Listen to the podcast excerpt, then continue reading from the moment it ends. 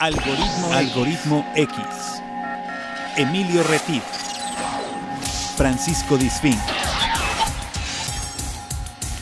Esto es Algoritmo X. Comenzamos. ¿Qué tal? Buenos días, buenas tardes o buenas noches, dependiendo de la hora en que nos hagas favor de sintonizarnos. Has llegado aquí al Aeropuerto Internacional de Algoritmo X. Yo soy Emilio Retif, te doy la más cordial bienvenida. Y eh, bueno, también saludo a mi compañero de andanzas por el mundo, a mi estimado Paco Disfink, el, el esculcor, el, que le gusta esculcar en las mochilas ajenas y anda hurgando en las historias de vida. ¿Cómo estás, Paco? Échame la pelota como si de veras. ¿Qué tal? Bienvenidos al Algoritmo X, otro episodio más de esta serie de podcast en donde pues nos gusta abrir una ventana y de repente llegar a lugares este, lejanos, a lugares diferentes, a conocer experiencias y a recopilar historias, como dice Emilio. Así es. Les, invitamos como cada emisión a que nos sigan en nuestro perfil en Facebook. Estamos como Algoritmo X. Ahí es como la plataforma de enlace con esta ventana en podcast, la ventana hermana en radio, eh, que pasa todos los viernes. Lo pueden escuchar desde cualquier parte del mundo a través de www.radiomás.mx a las 9 de la noche, hora central de México. Los viernes. Y si no pueden escucharlo en vivo, en directo, lo pueden escuchar en diferido a través de la plataforma SoundCloud. Y Paco, nuestro compañero, nos va a decir más o menos en qué plataformas estamos en la versión de podcast. En la versión de podcast estamos en Spotify, estamos en Google Podcast, estamos en Anchor Estamos en. ¿Dónde más estamos? Estamos en eh, Podcast, en Breaker, en Radio Public, en. Bueno, en todas las. Básicamente en todas las plataformas de podcast pueden encontrarnos como Algoritmo X. Y por supuesto también nos pueden encontrar en las redes sociales como Algoritmo X en Facebook, a donde también pueden ustedes visitar eh, el, perfil de Algoritmo X y conocer eh, lo que la otra cara del algoritmo X, que son las conferencias, donde estamos presentando por ahí pláticas súper interesantes con, con personajes eh, de habla hispana para pues compartir experiencias y que eh, sobre todo vamos dirigidos al asunto estudiantil y los chavos que se están preparando porque eh, hay que salir con experiencias eh, más, más, más ricas. Y, por ahí estas, estas pláticas que hemos tenido están muy interesantes. Les invitamos a que nos sigan en, Facebook y se enteren de estas pláticas. Por ahí tenemos próxima ya una, ¿no? Este, ya, ya programada. Así es. Ya en breve, ahorita les vamos a platicar. Pero bueno, les platicamos. que, ¿Qué es algoritmo? Algoritmo es la vida, es un algoritmo, porque no es, no es ni plana, ni es este, de una sola cara. La gente, todos a lo que te dediques, seas de la generación que seas, pues eres multitemático, no puedes, o sea, un tenor no solo te habla de ópera, también, también nos ha hablado de la chunchaca y un doctor no nos habla solo del bisturí, el doctor, este, el doctor Q eh, nos ha hablado de otras cosas y entonces, por eso, como que hay algunas personas que a veces nos dicen, bueno, pero a ver, ¿de qué trata? ¿Cuál es tu tema? ¿Hablas de rock? ¿Hablas de, de reggaetón? No, hablamos de chile, de dulce y de mole. Y es el lado humano, ¿no? El lado humano de las personas. Exactamente. A veces eh, ese tipo de personas, como decías el doctor Q o como Javier Camarena, el tenor, eh, dice, se siente o los ve uno tan lejanos que dices, ¿será que les gusta el Netflix? ¿Será que se ponen a ver películas? ¿Será que tienen un gusto musical? ¿Será que respiran? ¿Será que respiran o son botargas de Disney? No, este pero no, son de verdad. Y aquí le sacamos el lado humano. Entonces, es. Aquí le sacamos la sopa. Es bien interesante tener esto, ¿no? Perdón, Paco. Además, el micrófono está abierto para todos los que tengan algo positivo que contar.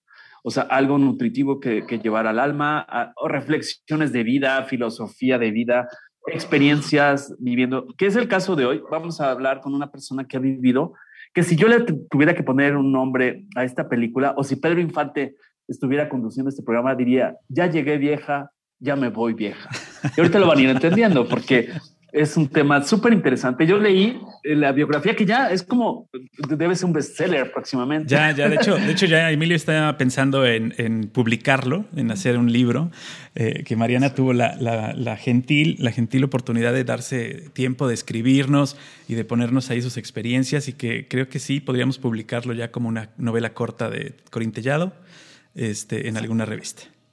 Derechos reservados. Ok, presenta tu invitada porque claro, tú, fuiste del, enlace y tú eres el que esculca las mochilas ajenas. Exacto. A mí me da muchísimo gusto, muchísimo gusto recibirla en Algoritmo X. Teníamos ya pendiente esta cita desde hace un montón de tiempo que, que por ahí eh, teníamos, pues eh, hemos tenido esta idea de, platicar con personajes que se encuentran fuera de, la ciudad de, donde transmitimos y del país, pero que son mexicanos y que tienen eh, ha tenido experiencias fuera del país. Y bueno, en este caso, Mariana, Mariana Álvarez eh, Almazán es una querida, querida amiga que conozco desde hace muchos años. No vamos a decir los años porque entonces nos quemamos, pero eh, la conozco hace muchísimos años, nos conocemos prácticamente desde que nacimos, básicamente desde que nacimos.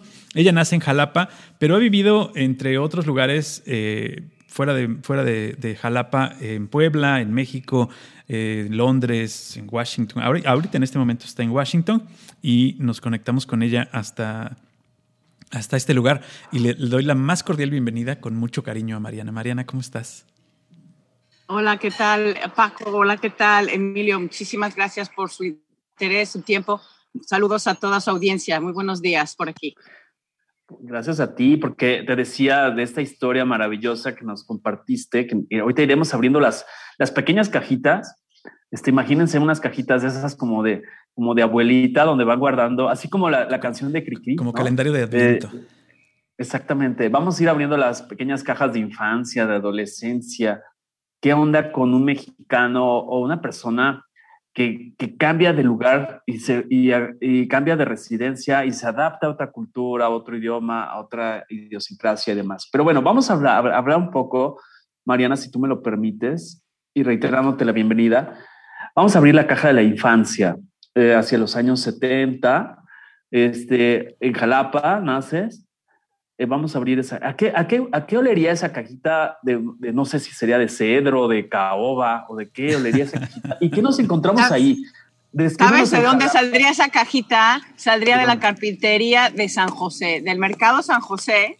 Ese mercado, con mi papá es ingeniero civil y en nuestra, en nuestra infancia crecimos con cosas de construcción, la constructora, eh, etcétera, etcétera. Entonces, eran los albañiles, el maestro de obra, el electricista, el carpintero, todo. Todos pasaban por la casa, por la constructora. Entonces, si hay que poner una caja aquí ahorita de madera, tiene que salir de la carpintería de San José. No vivíamos muy lejos de allí. Toda esa zona fue mi zona de caminar, de, de todo. Y una infancia súper, como la recordarán ustedes, súper inocente, súper divertida, de jugar en la calle hasta las tantas, de vivir en casa de los primos, de los tíos los de sangre y los de no de sangre, como la familia de Paco, que bueno, o sea, eran el, tío Hugo, mi tío Hugo, y bueno, sus, no voy a decir sus papás, pero el tío Hugo, mi tía María Elena, o sea, eh, esa, esa, ese Jalapa, yo creo que es una, es, fue un Jalapa impresionante, que nos ofreció una niñez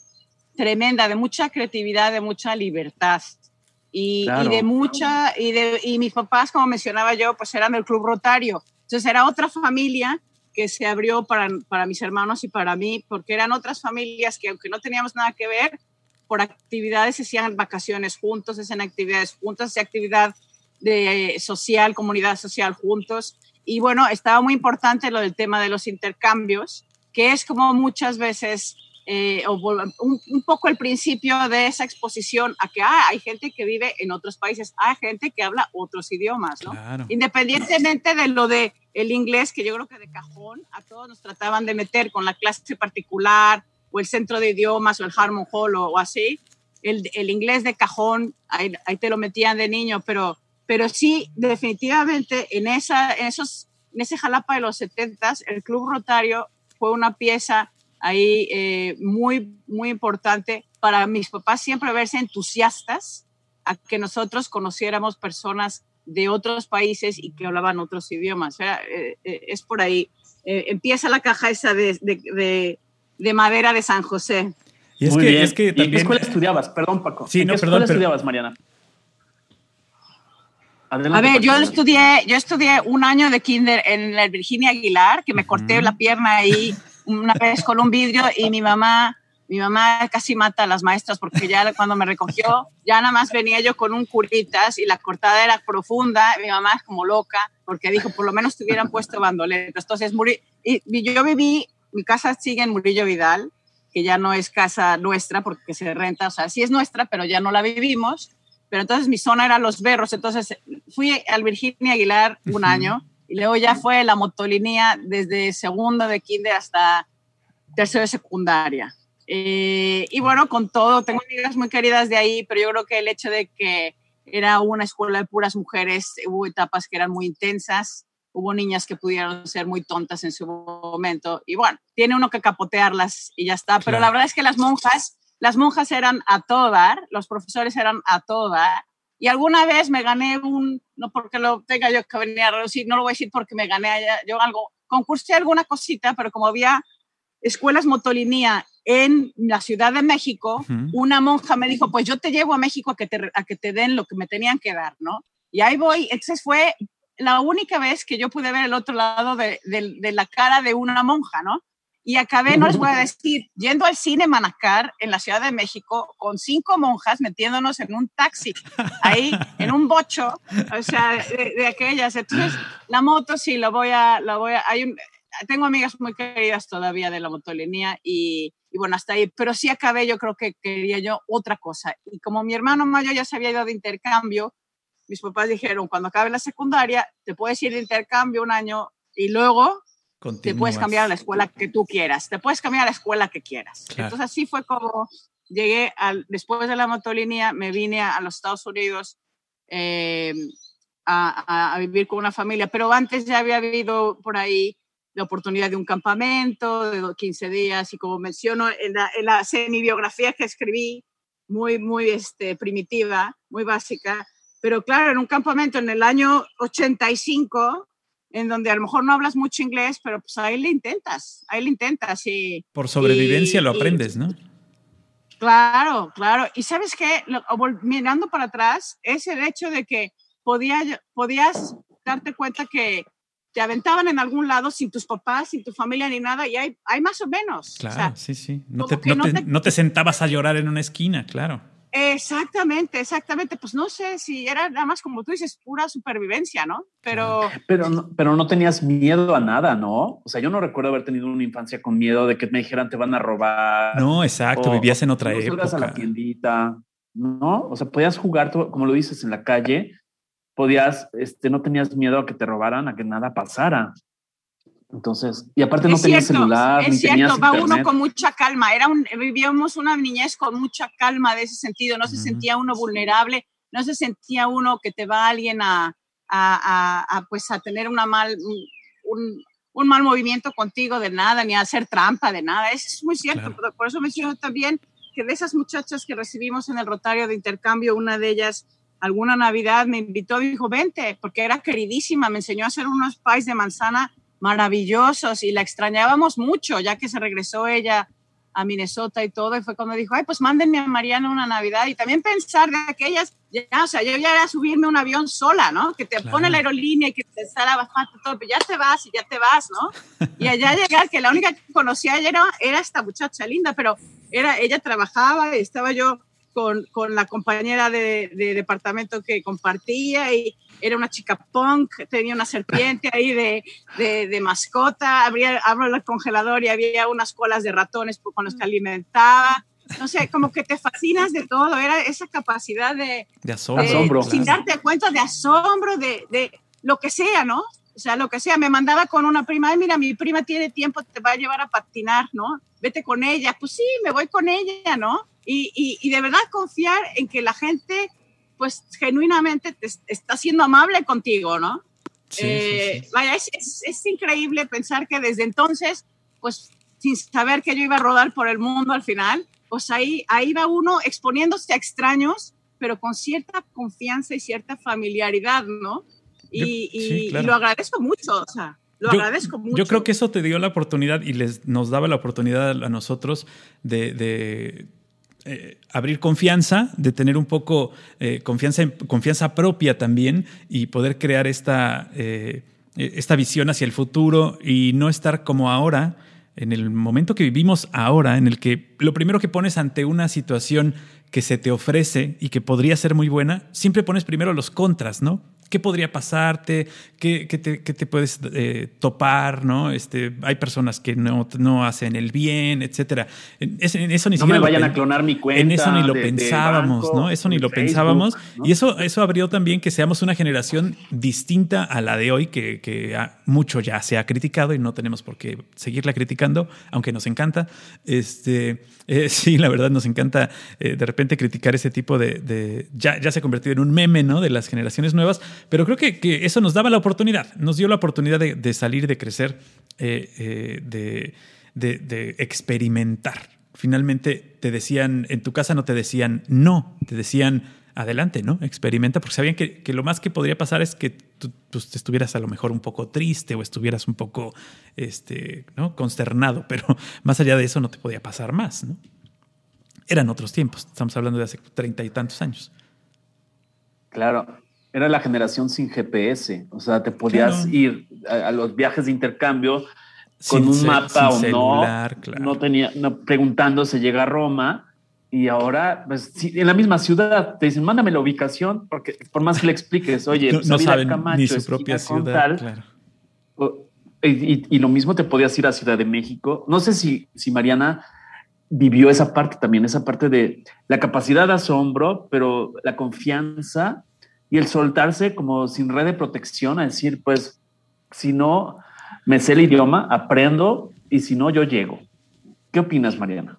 Mira, sí, fíjate, hay una cosa, algo que obviamente no está ahí tampoco, pero en algún momento de, en la preparatoria fui novia de un jalapeño y el jalapeño se fue a Monterrey y en una de esas visitas a Monterrey hubo una mala comunicación porque de aquellas eran los primeros celulares y no sé qué, y total que yo llegué y él no estaba en el aeropuerto por mí. Entonces, lo más gracioso fue que quien venía en ese avión era este muchacho, era Rodrigo Alcalá, el hermano del ciclista Raúl Alcalá, pero Rodrigo Alcalá también es ciclista. Y claro, o sea, me tocó literalmente de compañero de asiento y por aquí, por allá, plática, plática, plática.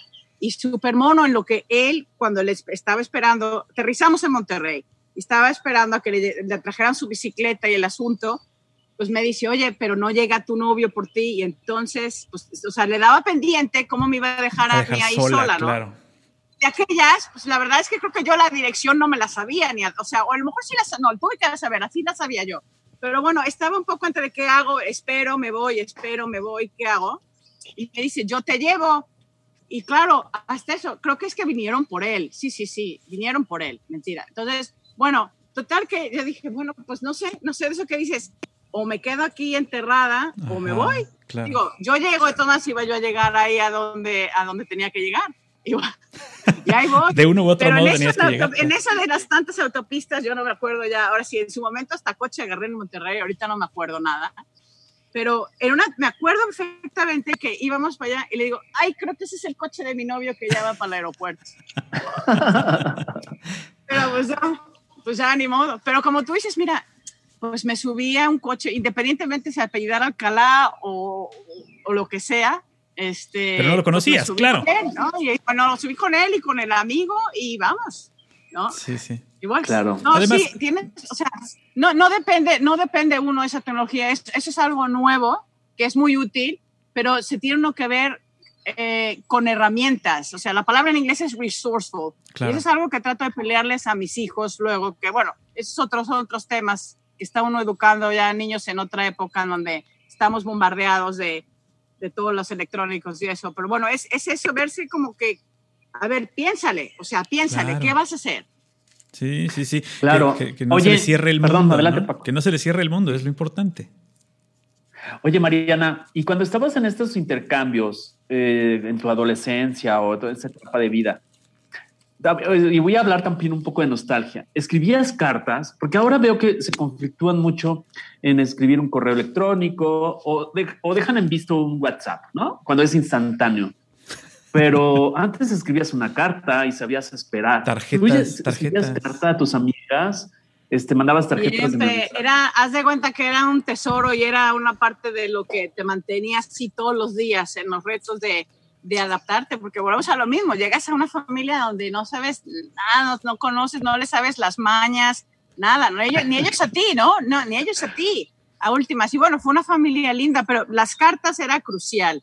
era, era así, cartas con una amiga y la otra y la otra y la otra, y, tenía yo mi, mi caja de, de, cartas. Con la, mi familia solo hablaba yo una vez al mes, o sea, y eran, claro, una llamada de una hora, dos horas, ¿no? Y era de la oficina, porque era el único teléfono con speaker, ¿no? Con bocina. Sí, sí. Entonces, eh, era otra cosa, era otra cosa, y, y como tú dices, aprendía uno a, pues eso dices, no voy a ver a mi familia en 10 meses y no voy a hablar con ellos más que una vez al mes y con las amigas pues es la cartita, ¿no? Y que le cuentas y que te cuenta y sí, otro otro otro otro contacto más personalizado, pareciera con un poco más de profundidad.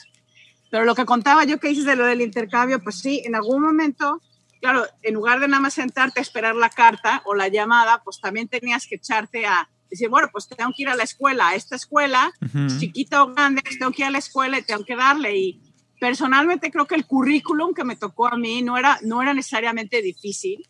Obviamente, más que nada era mejorar el inglés. Como les platico ahí, o sea, no tardaron, independientemente así como me ven de, de güerita, no, mexicana, y me empezaban a decir de nombres, ¿eh? todos los nombres que te puedas imaginar, ay, eres una no sé qué, eres una no sé cuál, se reían los chamacos, ¿no?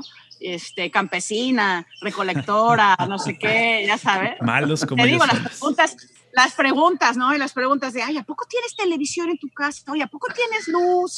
Oye, ¿a poco no sé qué, no? Pero bueno, cuando ya entonces, eh, digo, digo, te tienes que hacer caparazón y decir, pues qué, pues qué, cuando te das cuenta que tú eres tan inteligente como ellas, porque lo que te están enseñando te lo aprendes así, tal cual. A lo mejor no lo estás hablando bien porque no tienes todavía el inglés, pero pues, así, así como que por detrás no vas. Entonces, cuando ya empezaron a fastidiar con el inglés, y sabes qué, a ver, corrígeme, pero si me vas a corregir, corrígeme bien. No, no, no, nada más así me critiques. Claro. Entonces, claro, como a los dos meses sí estuvo durísimo, porque era cada, cada oración que decía yo, no, no es así, es así. A ver, y la otra, mm". entonces claro, eh, fue frustrante, frustrante, pero, pero solo así, solo así, que hasta que, como comente, llega un momento en que ya estás pensando en inglés, ya estás soñando en inglés, ya estás sudando en inglés y bueno, pues ya, te das cuenta que poco a poco le vas dando la vuelta, ¿no? Entonces ya también eso te ayuda a un poco a, pues a, a, desenvolverte más, ¿no? Y, de algún modo también forja tu, tu carácter, ¿no? Eh, yo te conozco desde hace mucho y sé que eres una persona linda, que eres una persona este, buena y que, que tienes eh, buena, buena actitud ante la vida y que eres abierta y te gusta hacer amistades y todo, pero forjar carácter en el asunto de saber que lo que te están diciendo, aunque sea duro, aunque sea difícil, es por tu bien, también te ayuda, ¿no? Sí, no, pues sí, porque ¿cómo le, o sea, cómo? O sea, no iba yo no iba yo a mejorar hablando inglés si no me enseñaba alguien, porque obviamente en las clases los profesores estaban dando literatura o estaban dando historia de los Estados Unidos o estaban dando biología o estaban dando geometría, no me estaban dando inglés. Entonces, de algún lado iba a tener que aprender inglés. Y bueno, fue un año muy interesante, muy, muy interesante también, que al final de cuentas, pues como mucha gente que tiene ese chance, pues ya regresas con todas esas experiencias y el plus del, del idioma que dices, bueno, pues ya, ya le subí el nivel, ¿no? Y ya para lo, para lo que venga. Oye, Mariana, platícame un poco, por ejemplo, así una transición entre tu infancia, adolescencia y juventud en el sentido. ¿A qué hacía como actividades extraescolares? ¿Ibas a clases de ballet? ¿Ibas a, a clases de pintura? Porque en esa época las niñas tendían a eso. Y lo planteo porque me llama la atención que eres una persona muy brillante en el sentido que tienes un nivel de ingeniería, o sea que para esa época pensar que una niña o una jovencita estudiara ingeniería era un, una primer, el primer parte aguas de vida en ese sentido. Y además tienes dos maestrías y un doctorado. Entonces, ¿en qué momento de tu vida? A ver, no acabado el doctorado, ese todavía está por ahí pendiente el pobre, pero bueno. Pero, ¿En qué momento dejas de jugar con Barbies e ir a clases de danza? y a pensar en hacer una ingeniería. A ver, cuéntame, porque yo estoy intrigado con esta parte de vida. Mira, en primer lugar, como Paco sabe, yo, yo tengo dos hermanos, uno mayor y uno menor.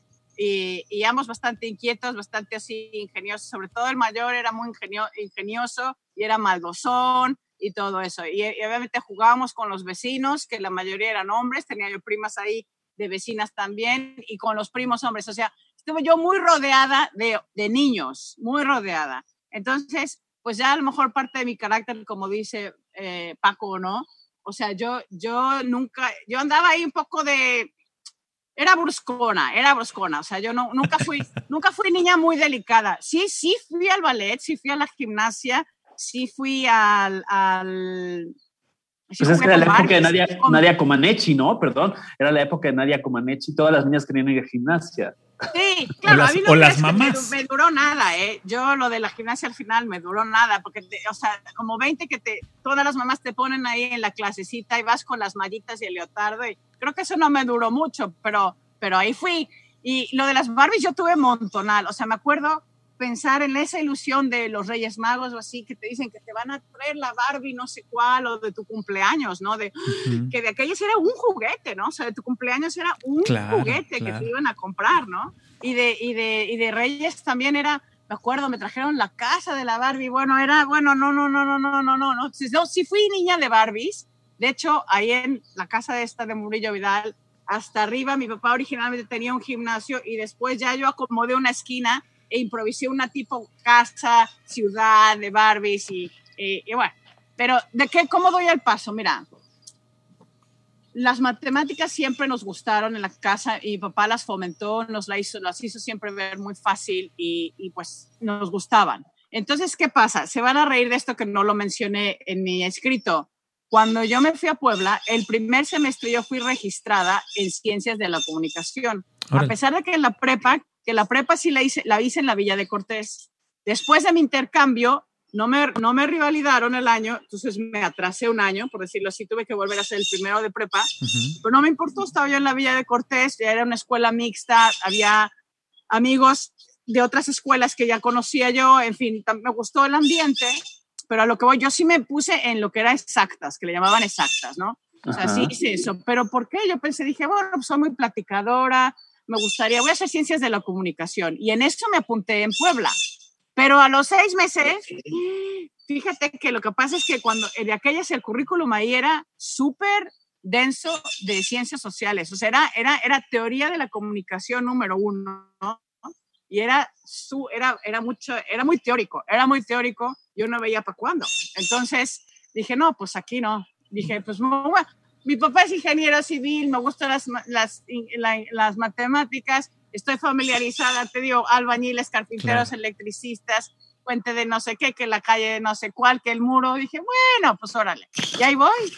Y claro, la verdad es que lo gocé mucho, pero siempre lo he dicho, entre más avanzaba, se me fue haciendo difícil. O sea, cuando ya avanzas de, en, en ecuaciones diferenciales, en física, mecánica, esto, el otro, no, o sea, había, ahí es cuando me di cuenta, dices, bueno, uno supuestamente es muy abusado en la escuela, no, vas a la universidad, no, te das cuenta que hay gente que es muchísimo más talentosa que tú. Y eso es también es un, abre, una, un abrir de ojos muy grande, que dices, siempre voy a encontrar gente mucho más brillante que yo, mucho más talentosa que yo, mucho más que todo que yo. O sea, no por hacerse uno menos, sino por al revés, como que decir, bueno, lo que tengo yo lo doy y lo que no, mejor lo aprendo de alguien, ¿no? Entonces yo sí me acuerdo, había unos, había unos chavos que, que estudiaban ingeniería electrónica que eran buenísimas personas porque decía, oye, no le entiendo, canijo. Después ya llegaba yo y me explicaban y todo, pero la ingeniería civil la disfruté mucho esos cinco años de ingeniería civil. Fue, es un ambiente, como, como dice, piensa Emilio, de hombres, o sea, de 110 estudiantes, éramos 10 mujeres y 100 hombres. ¿No? Entonces, pues era un ambiente, eh, nos respetaban siempre, eso sí, siempre hubo mucho respeto, pero pues, eh, pues estaba ahí, chacoteaban mucho, estudiaban, eran muy estudiosos, ¿eh? sí, había muchos grupos de estudio, pero pues tenías que agarrar la onda de que eran chavos, o sea, eran hombres y eran hombres, sí. Y había mucho, mucho desmadre, pero, pero así fue, así fue como acabé, y de ahí, cuando tuve ese chance de, de hacer posgrados, pues la primera línea que seguí fue bueno, sí me gustó lo de la ingeniería, pero no estaba yo segura que fuera yo tan buena como en su momento mi papá para hacer cálculos, para hacer esto lo otro. Dije, bueno, vamos a meternos un poco a lo de gerencia de la construcción. Y por ahí fue, empecé a, a salirme de lo técnico un poco de ingeniería empezar a explorar otros, otros ambientes. Ambientes más sociales que tengan que ver, que, tenían que tienen mucho que ver con lo que estudiaste, digamos, básicamente, principalmente, que es la ingeniería, pero que ya tienen más que ver también con tu modo de ser, con el, con el asunto de esta eh, relación pública, ¿no? Que era lo que, lo que más te interesaba. Eso está padre. Ok, luego entiendo que posteriormente, no, no vamos así exactamente año por año, porque si no, no terminaríamos, pero... No, tenemos cuatro horas de programa. Nos vamos, nos vamos, ¿eh? Bueno, te vas a Inglaterra, según veo en tu, reseña, como diría Cristina Saralegui, según leo en mi tarjetica, entonces te vas a Inglaterra, eh, no sé si te vas a estudiar la maestría o te vas a otro intercambio y de ahí decides este, estudiar o matricularte en una maestría y platícanos un poco este cambio de vida, eh, el cambio de mentalidad, todo lo que nos quieras compartir. Vamos a abrir la cajita eh, que corresponde a, a ese proceso de vida, a donde ya brincamos el charco y empezamos a descubrir otros mundos. Sí, la verdad es que como mucha gente, no sé cuál es la situación actual en México de lo del CONACIT. Lamentablemente, en todos estos años fuera, que ya son muchos, porque me fui a Inglaterra en el 98. Septiembre del 98 fue cuando salí de México para ir a Inglaterra. La primera vez que cruzaba yo el charco, como dice Emilio, la primera, primera vez. Entonces, eh, fue, fue realmente un, un, un cambio total, a, una, a exponerme a un mundo que, que no conocía antes de todo. Y aún así, Europa es tan diverso, países pequeños y todos tan diversos, pero eh, definitivamente em, fui porque iba con la beca con ACID. Fui a estudiar una maestría en Construction Management a la Universidad de Nottingham. Y como digo, lo primero fue bajarme de un avión hablando, según yo, un inglés mejor, pero el inglés eh, era con acento gringo y yo no le entendía nada a nadie y no me entendía nada y tenía yo que indagar cómo del avión bajarme y tomar un autobús hacia Nottingham esto, el otro, y, o sea, era paso a paso el shock cultural de decir, bueno, no que hablan inglés aquí, no se llama Inglaterra, no, ¿cómo? ¿Por qué no entienden? ¿Por qué no me entienden? O sea, ¿cómo? ¿Cómo? Pero pues así, así como dice, dijo Emilio, preguntando se va llegando y ta, ta, ta. Y no, no, no, no, no, o sea, me pareció, era, fue todo, fue un continuo asombro, un continuo asombro de, de que para mí fue una cultura que no, no, no, no sabía cómo era antes. Los británicos son muy distintos de los americanos, muy, muy distintos, muy distintos. Y bueno, la, la, universidad, el campus es muy bonito, una, muchísimos estudiantes internacionales, muchísimos. En su momento sí gravitamos los mexicanos, este, juntados con españoles y todo, eh, para todo lo social. Aunque sí tenía yo de compañero en la maestría un muchacho, un muchacho de Chihuahua, muy inteligente, muy buena gente. Y la maestría fue una maestría dura, fue muy interesante, pero el currículum o sea, la forma, la forma de, enseñar en el Reino Unido es como más eh, analítica. Entonces, haz de cuenta que te da el material el profesor un, como un poco más de la mitad del curso, pero tú tienes que ir a investigar por tu cuenta lo demás. Es mucho de consulta y de estudio independiente y de mucho de escribir. Aún si era construction management, te daban qué leyes de la construcción, qué, de contratos, qué eh, gerencia, qué cálculos de tiempos, de programación, de no sé qué, de ta, ta, ta. Entonces, como ya era todo mucho más gerencial, era, había números, pero mucho menos, mucho menos. Entonces sí fue, sí fue eh, una transición fuerte y hubo que echarle muchos, muchos kilos. Y empecé así como que bien, luego empecé un poco, empezamos de bajada, porque antes de salir yo, mis papás se separaron, había había muchos temas familiares y personales ahí también, que fueron cambios que ya no me estaban tocando continuarlos en vivo, sino a distancia. Entonces, sí fue un primer año duro, intenso y al mismo tiempo de asombro porque todo, todo era diferente, las ciudades tan bonitas, o sea, Europa con edificios tan viejos y todo, ¿no? Que te digo, acababas, vas, ibas a un bar, la cultura del bar, del pub, de tomarte una, una cerveza o lo que sea y, ah, vamos a este, ah, pues es una iglesia, ¿no? ¿Cómo? ¿Es el bar o es la iglesia? No, pues es un bar, es un bar porque los, la gente deja de ir a las iglesias y los templos se vuelven bares y la, eh, eh, es, es, la gente es mucho más como madura en su pensar, no lo sé. como que hay menos drama y menos, no sé, esa fue mi impresión. La gente ya muy práctica, ¿no? Y muy interesada en, en, en abrirse, en hablar, en aprender muy interesante, se me hizo como muy maduro, muy maduro todo, todo era muy nuevo, muy nuevo para mí. Eh, cortan mucho el drama de lo que tiene uno como cultura gringa. Eh, el gringo tiene una manera de ser muy distinta.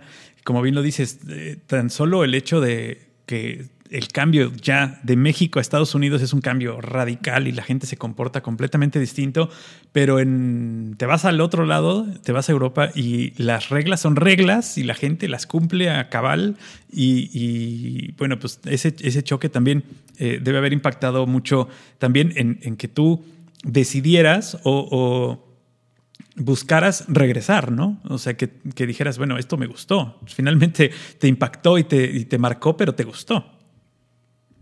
Sí, exacto. Entonces, claro, ese el, el, trato con Conacit fue nada más de un año originalmente y se acabó. Cuando me subí al avión, pues sí, dije, a ver cuándo te vuelvo a ver y, y en parte fue el decir, bueno, si, si, hubiera, si hubiera, en otras circunstancias, si le hubiera echado más ganas, digo, todo salió bien, terminé El, el, el, curso, me dieron mi diploma, todo salió bien, pero claro, me había yo ido todavía con muchos pesares que tenía yo a distancia. Y bueno, regresé y cuando regresé, pues te das cuenta que un año después tu familia ya también avanzó, cada uno sigue en su, en su proceso personal, familiar y todo el mundo va moviéndose adelante.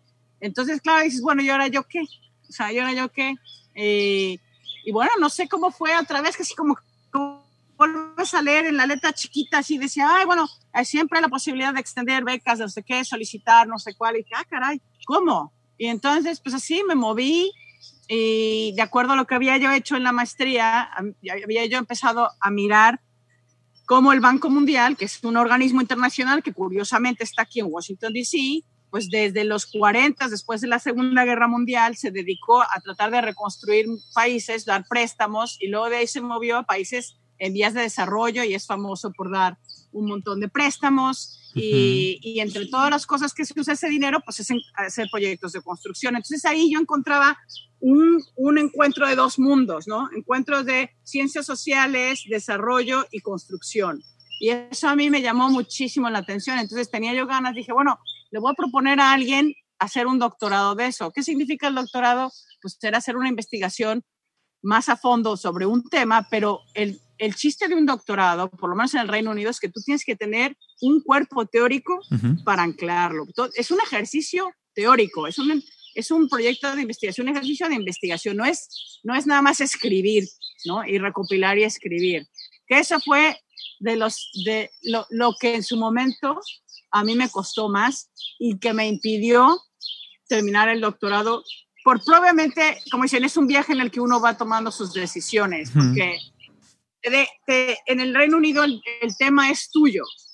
Y lo que hacen es te supervisan y te orientan, pero el tema es tuyo. Y hay, hay áreas, de, áreas de estudio que son más estructuradas. O sea, mi marido hizo su doctorado en economía, pero él tenía que hacer modelaje de tal cosa, o no sé. O sea, son cosas que ya hay, en ciertas disciplinas están más estructuradas en otras, en otras, en otra, quien quiere una pregunta multidisciplinaria, pues entonces se las tiene que ver un poco más, con más audacia y a lo mejor más ser más práctico. Y a mí me faltó mucho de eso, que eventualmente tuve que ir, irme moviendo de una universidad a otra, hacer una segunda maestría y eso, y, y todo era con el afán de seguir, porque hablabas con alguien, le decía, oye, es que eso está súper interesante. Y hablaba, y tuve mucha, mucho contacto con gente del Banco Mundial, Fui a México, que no lo puse aquí en el texto que tienen ustedes, estuve en México en el verano del 2005, en la SCT de prácticas, como de prácticas, porque ellos tenían un préstamo, habían tenido préstamos del Banco Mundial para eh, mantenimiento de carreteras, de ciertas carreteras. Entonces yo quería ir a ver, me, fueron súper buenas gentes ahí, el ingeniero, que ya se me olvidó ahorita su nombre, pero tengo su tarjeta, me dieron mi escritorio y súper buenas gentes, un verano estuve allí me dieron todo el material. Entonces hablaba yo con la gente del Banco Mundial que tenía oficinas, no sé si era en la Condesa, dónde estaban las oficinas, y, este, y, con la SCT, porque eso es muy interesante. Cuando un Banco Mundial te da un préstamo y tú eres un país en vías de desarrollo, ¿hasta qué punto tú puedes beneficiar tu, tu industria local, ¿me entiendes? El tema para en eso es que dicen, bueno, en continentes en donde hay países que todavía tienen constructoras muy infantes, pues ahí vienen los chinos, ahí vienen los franceses, ahí vienen los americanos, ahí vienen los ingleses, y esos son los que construyen. Entonces, ¿cuándo levantas tú a la industria local? ¿Cuándo, en qué momento se puede beneficiar una constructora en Mozambique o en Tanzania si al final, con dinero que está poniendo el Banco Mundial, si al final el proyecto es para una capacidad de, de constructoras internacionales, ¿no? Entonces, ese es un tema que hace cuenta que ya es como un fantasma, es un fantasma para mí, porque no sé, todavía hoy en día, este, a esta, a esta época, años después, lo empecé en el 2000, en el 2000, y fue un viaje como de seis años con el doctorado, interrumpido por la segunda maestría que hice ya luego en Londres de Ciencias Sociales, pero haz de cuenta que hoy en día todavía hablo con papás de las escuelas de mis hijos que trabajan en el Banco Mundial y te llegan a preguntar, ¿y qué haces o qué hacías? Y les cuentas y te dicen, no, hombre, eso sigue siendo un tema todavía aquí de mucha, pues de mucho buscarla y todo, aunque las políticas han cambiado y lo que sea, ¿no? Entonces, es, un, es como o un muerto que traigo cargando o es un fantasma que me sigue acosando. No sé, no sé, no sé, no, no es no ha sido bueno para darme el tiempo de, de rescatarlo, de refrescarlo. Y eso que sí, he ido a platicar con dos, tres gentes ahí del Banco Mundial. Pero bueno, ahí, ahí pónganme una velita a ver qué pasa. Muy bien. A ver, Mariana, en estos procesos, en la primera estancia en Inglaterra, tengo el dato que estuviste 14 años, eh, tal vez con algunas intermitencias y los veranos y la SCT, pero en ese tránsito, e ingresaste a un lugar donde a veces como latinos, como mexicanos, nos movemos con muchos tabúes, ¿no? Y con muchas realidades también, y donde nos tenemos que ir construyendo y deconstruyendo, porque tenemos que ir cambiando hábitos. Por ejemplo, la puntualidad inglesa, ¿no? Los latinos, los mexicanos, los jalapeños, en general no somos puntuales. Ahí vas. No, pero llegas a un lugar donde el tren te dice que pasa a las 14.03 y pasa a las 14.03. No se tarda 40 minutos, etcétera. ¿A qué voy? También tenemos los fantasmas o la neblina londinense de que son flemáticos, son fríos, son distantes. ¿Cómo te vas insertando a, esta, a este movimiento de vida? ¿El clima influyó ah, hacia tu estado de ánimo o no? Platícame un poco, no sé si me explico en la pregunta, eh, es como una pregunta holística o integral de este proceso de, de insertarte a una nueva vida y empezar a construir y de construir otras cosas. Sí, fíjate, varias cosas. Rápidamente, para no extenderme mucho, lo del clima, sí, el primer año mismo te das cuenta que eso, esas, eso, de, famoso de lo del clima del Reino Unido, de que no ves el sol y que te deprime, es muy cierto.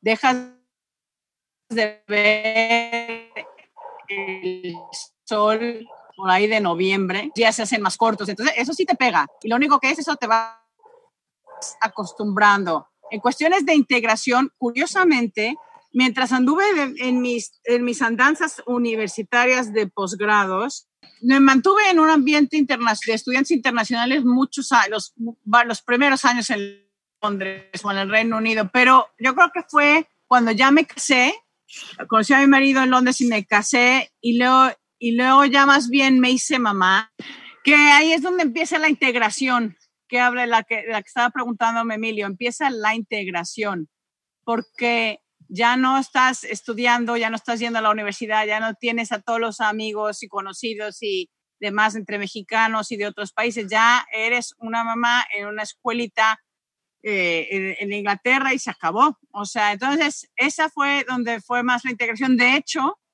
parte de esa integración, una ya tenía mucho rato, porque como dice Emilio, tú llegas y tienes que hacer lo que hacen los demás.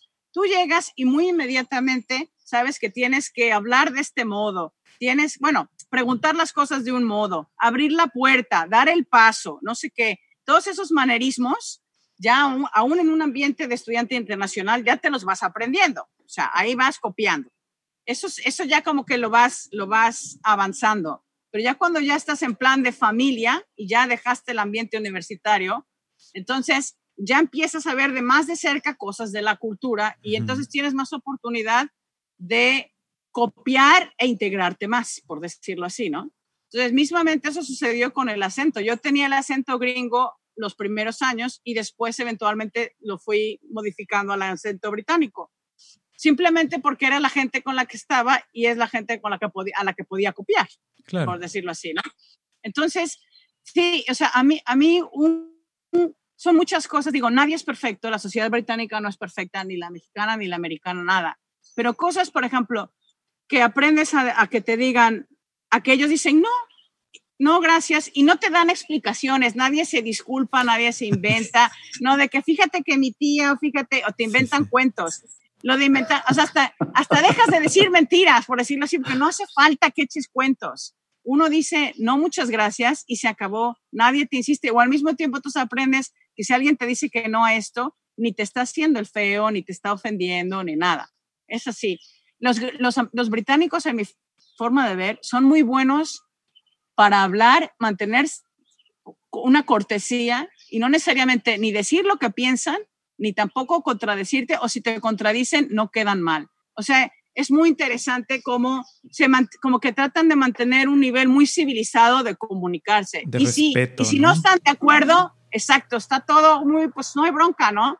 Tú, te, tú lo tuyo, yo lo mío y se acabó. O sea, eh, programas de, que tienen semanalmente de debate político impresionante. Es como si tienes sentado en, en, ahí en México en un panel al secretario de, de, transporte y al del otro partido político y al del otro y al de no sé qué. Y obviamente el que es el presentador tiene ahí preguntas y hay una audiencia y preguntan. Se me hace que como muy, muy maduros, volvemos a esa, usar esa palabra, muy maduros en su, en su interactuar y hay ciertos valores como que civiles que dices, bueno, es que hay que saber ser compasivos con el que está en desventaja, hay que saber ser compasivos con el que tal o cual. Entonces, eso no significa que la gente a lo mejor en el fondo tenga prejuicios o, tenga lo que sea. Eso no, eso es, pero eso es, eso es lo privado. Cada quien, o sea, hay una persona privada que es quien quiere ser, pero hay un código, hay un código social y hay un código moral que uno, que uno tiene que aprender a, a, practicar y que se entiende que es para que hagan la vida social mucho más eh, justa y mucho más eh, eh, cómoda e inclusiva, ¿no? Para todo el que vive allí. Es muy interesante. Yo realmente por eso es que los británicos, bueno, o lo que yo experimenté de los británicos, a mí me, a mí me dejaron mucho.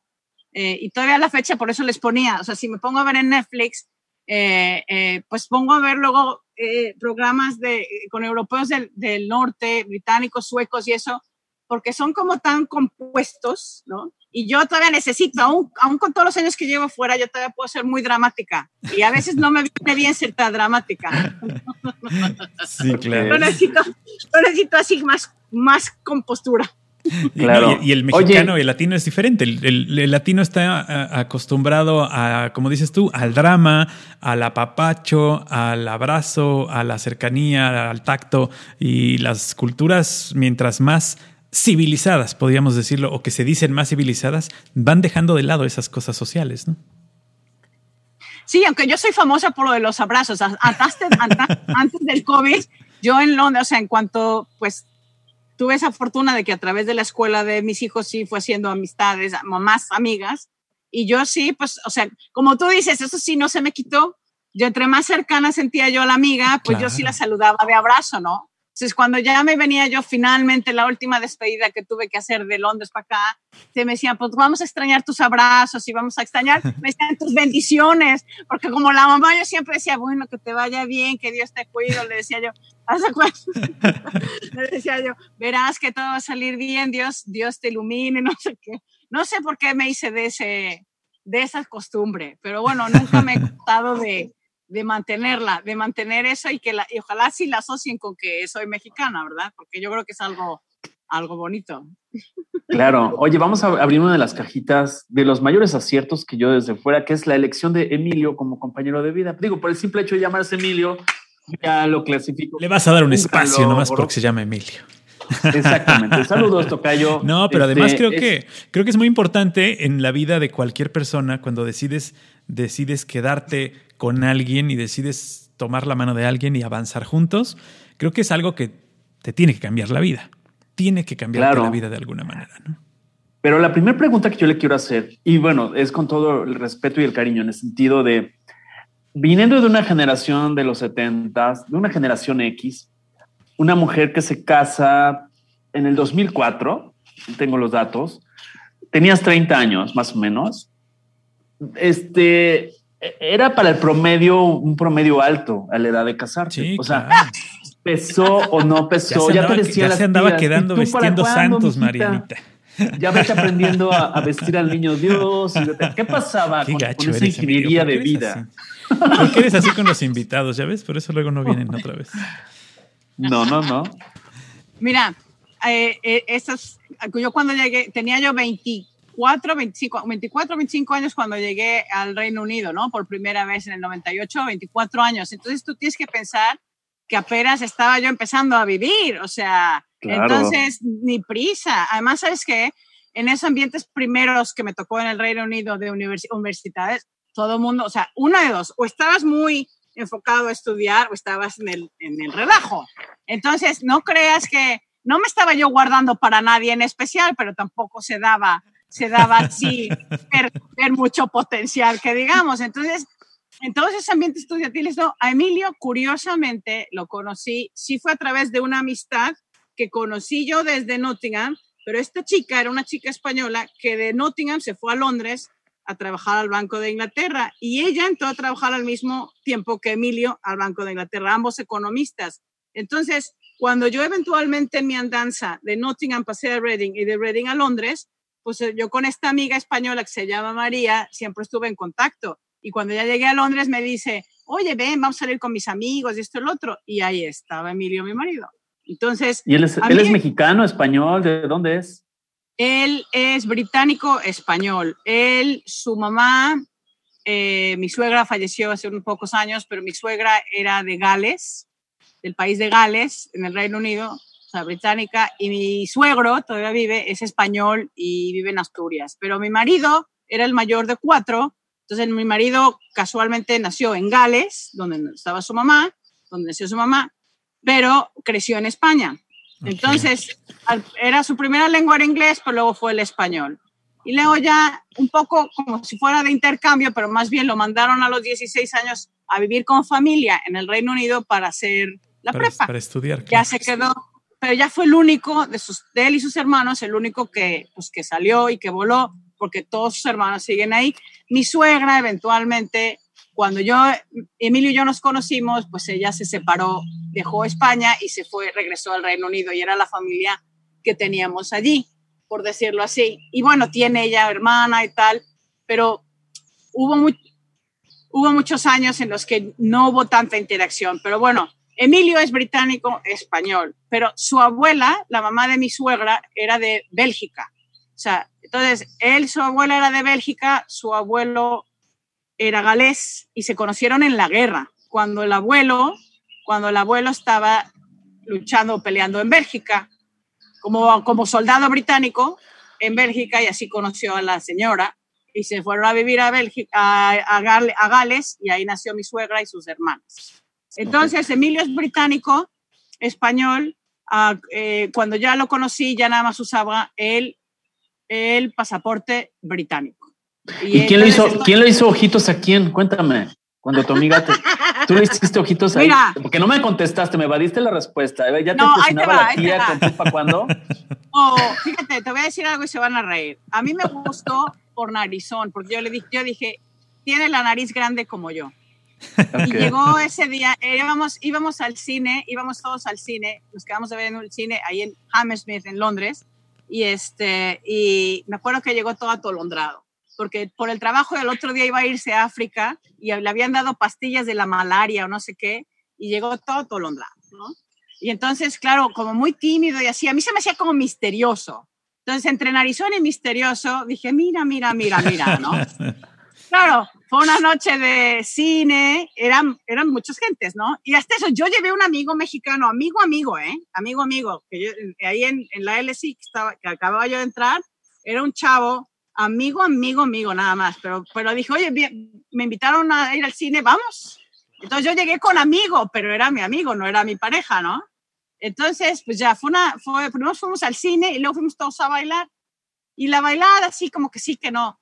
Pero mira, para satisfacer la curiosidad de Emilio, fueron, dos cosas, fueron dos, dos, cosas. Emilio, mi marido, nunca dio señales de, de, de vida así obvias, pero dos, dos, cosas que como que empezaron así a, a abrir paso fueron, una, yo, yo, yo, siempre, eh, yo siempre he sido muy de ir a misa, eso es otro tema, pero yo soy de misa, cuando puedo voy a misa, ¿no? Entonces, sobre todo cuando estás solo en un país que no, o sea, lejos de tu familia, en algún momento tienes ese, ese, esa conexión, ¿no? Bueno, entonces yo no sabía dónde ir a misa en Londres. Entonces le pregunté a la amiga en común de nosotros, le dije, oye María, tú vas a misa, me dice, pero es que yo voy a misa ortodoxa porque mi novio es griego, ¿no? Entonces le digo, me dice, pero Emilio va a una misa católica, entonces si quieres, pues pregúntale, ¿no?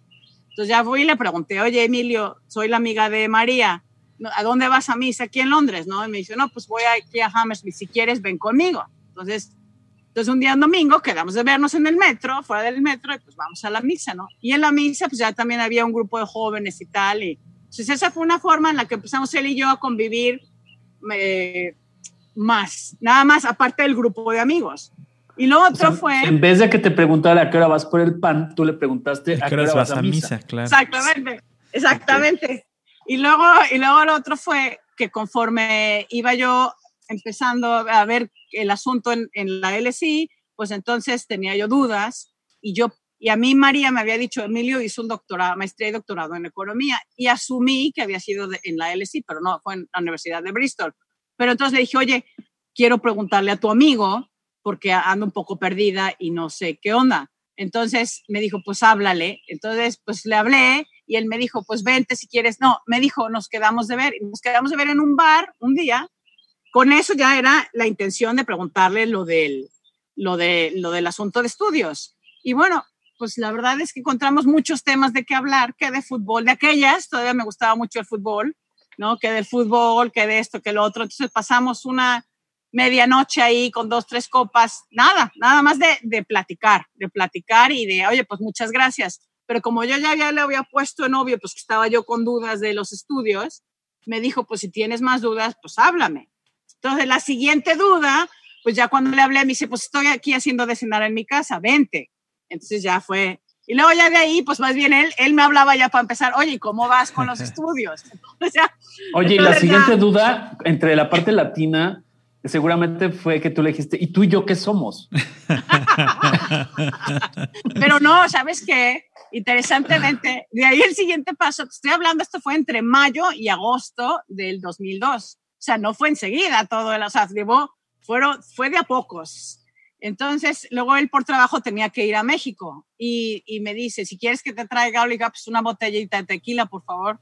Entonces, ya, ya fue, cuando la trajo, cuando la trajo, venía cansado, o sea, se bajó del avión cansado y esto, pero me habló y me dijo, si quieres vamos al cine y te doy la botella, ¿no?